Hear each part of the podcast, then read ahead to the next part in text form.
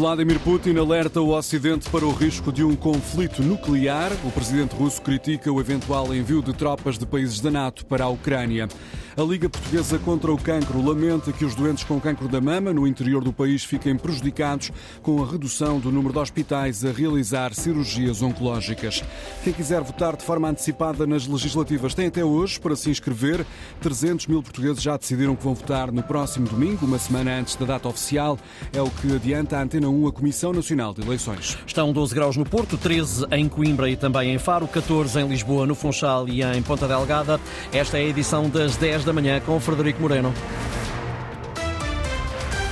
Estão a brincar com o fogo. Vladimir Putin avisa os países ocidentais para o risco de um conflito nuclear. O presidente da Rússia está a falar à nação num discurso muito focado em questões militares. Sobre a Ucrânia, Putin garante que as tropas russas estão a registrar avanços no terreno.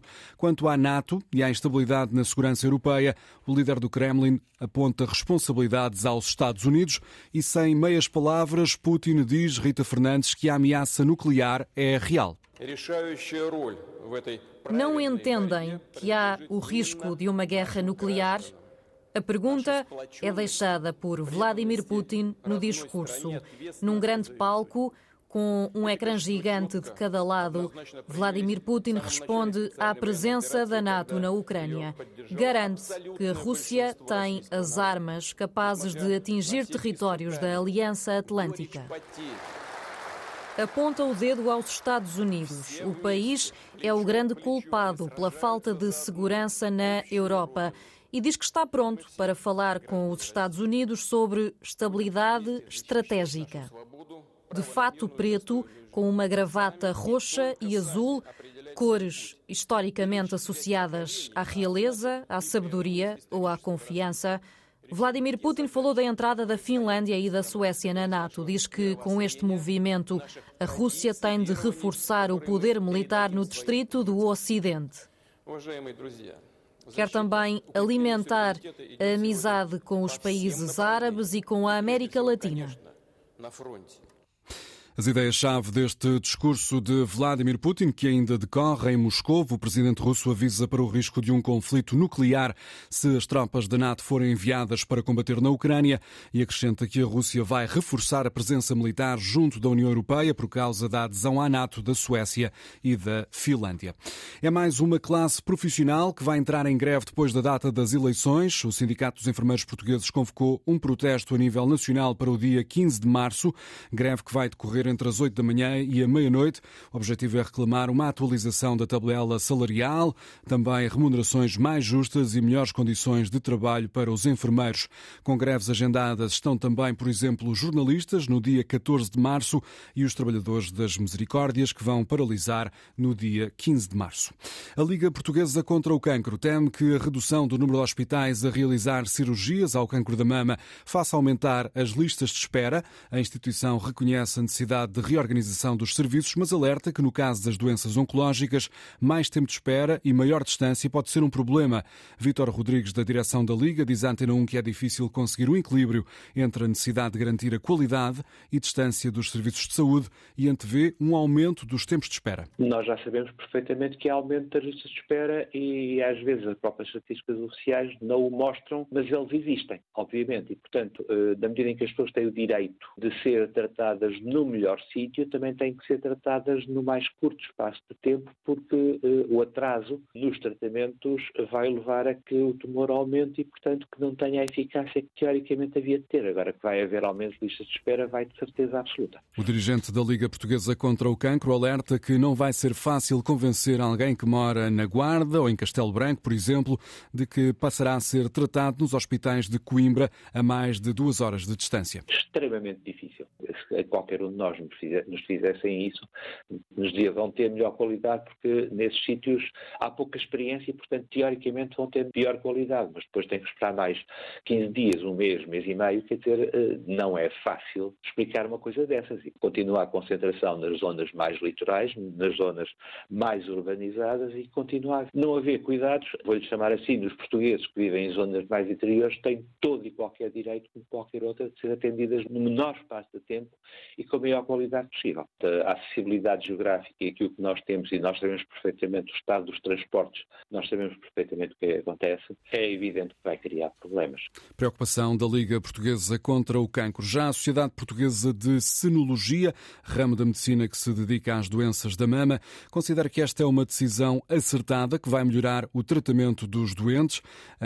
O dirigente da, desta sociedade, Paulo Cortes, ouvido pela Antena 1, diz que acima do critério de proximidade tem de estar a qualidade dos serviços de saúde. O tratamento da doença oncológica em geral e do cancro de mama em particular necessita, obviamente, cada vez mais centros onde haja uma experiência acumulada em termos de qual é o melhor tratamento, da decisão do tratamento em toda a jornada do doente, incluindo a cirurgia.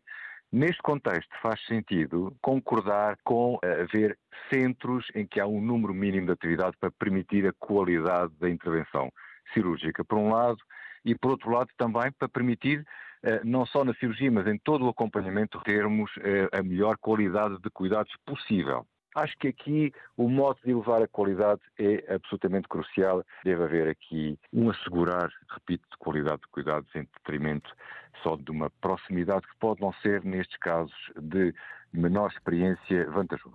A Sociedade Portuguesa de Senologia reage com agrado à decisão da direção executiva do SNS de acabar com as cirurgias oncológicas nos hospitais que realizam menos de uma centena de operações por ano, uma medida que vai entrar em vigor já em abril. A notícia foi avançada esta manhã pelo Jornal Público.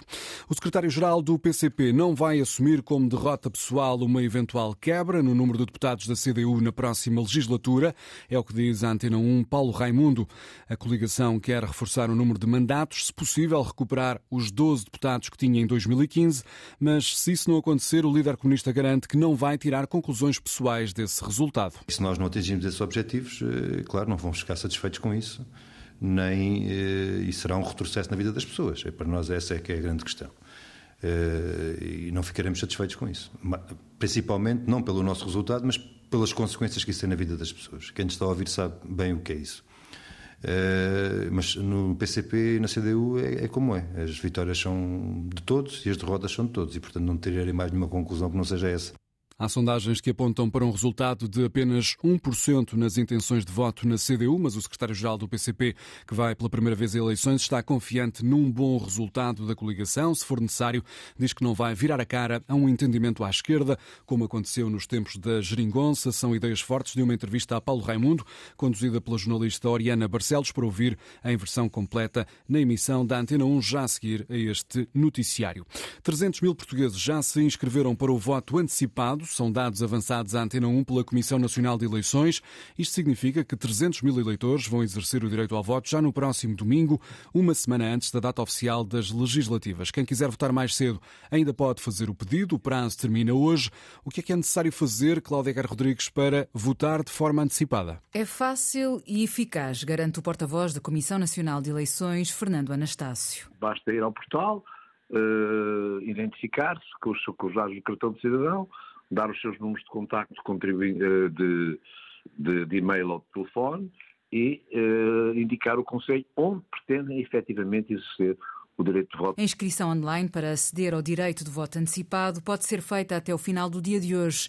A ideia é poder votar por antecipação no dia 3 de março, uma ferramenta à qual, garante o porta-voz da CNE, muitos eleitores têm recorrido. Portanto, há dois dias atrás, os dados que tinha não estávamos ainda 50% daquilo que tinha ocorrido em, em 2022. Portanto, mas admitindo que haja um incremento significativo, podemos estar perto dos números que tivemos eh, há, há dois anos atrás, ou seja, cerca, não chega, perto de 300 mil pessoas, entre 250 mil e 300 mil pessoas. Um número que resulta no contributo para facilitar a vida de quem quer votar. Tornar mais fácil, tornar mais livre, tornar, tornar mais dar ao cidadão a possibilidade de ele gerir a sua agenda, o seu momento, onde está, evitar eventualmente deslocações. Podem inscrever-se no voto antecipado em mobilidade até o final do dia de hoje todos os cidadãos recenseados no território nacional e podem fazê-lo sem ser necessário apresentar qualquer justificação.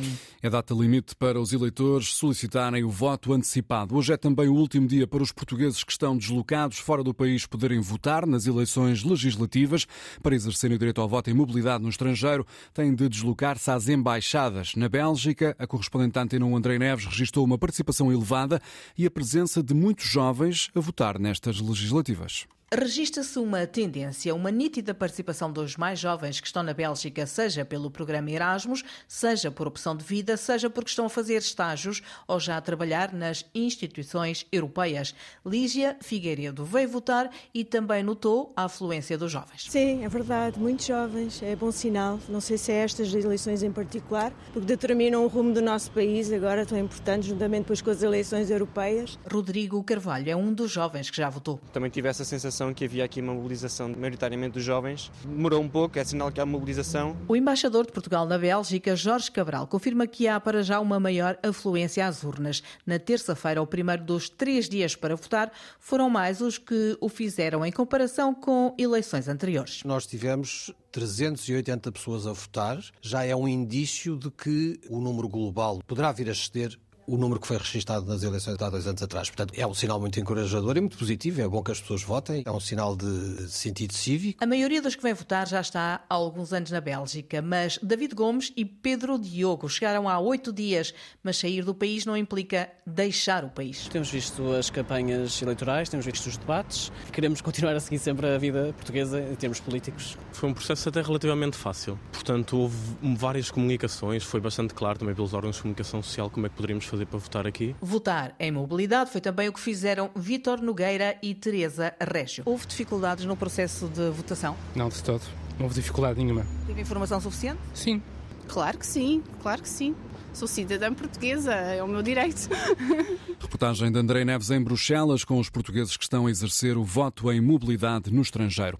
Atenção àquilo que comemos. Um estudo feito a nível mundial mostra que os alimentos ultraprocessados, como batatas fritas ou refrigerantes, são responsáveis pelo agravamento de mais de 30 doenças. Em causa, Diogo Pereira, estão problemas cardíacos, o cancro e até problemas de saúde mental. São fáceis de ingerir, práticos e duram muito tempo, mas têm elevados níveis de gordura, açúcar, sódio e sabores artificiais.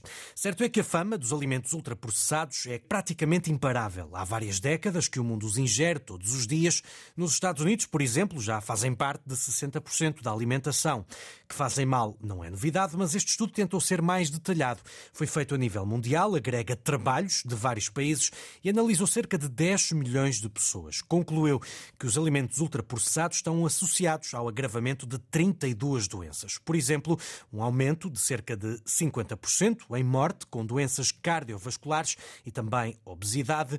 É também maior a probabilidade de cancro com a ingestão destes alimentos e há ainda um crescimento nos níveis de problemas mentais, ansiedade, depressão e problemas do sono. Pede-se por isso neste estudo que se aumente a tributação e se limite o consumo destes produtos, que pode passar pela proibição da venda dentro ou perto de escolas e hospitais. Agora não restam dúvidas, a ciência indica que a comida ultraprocessada é causa para várias doenças graves. Notícias na Antena 1, RDP Internacional, Antena 1 Madeira e Antena Açores. A edição foi de Frederico Moreno. A informação está disponível sempre que desejar também em notícias.rtp.pt.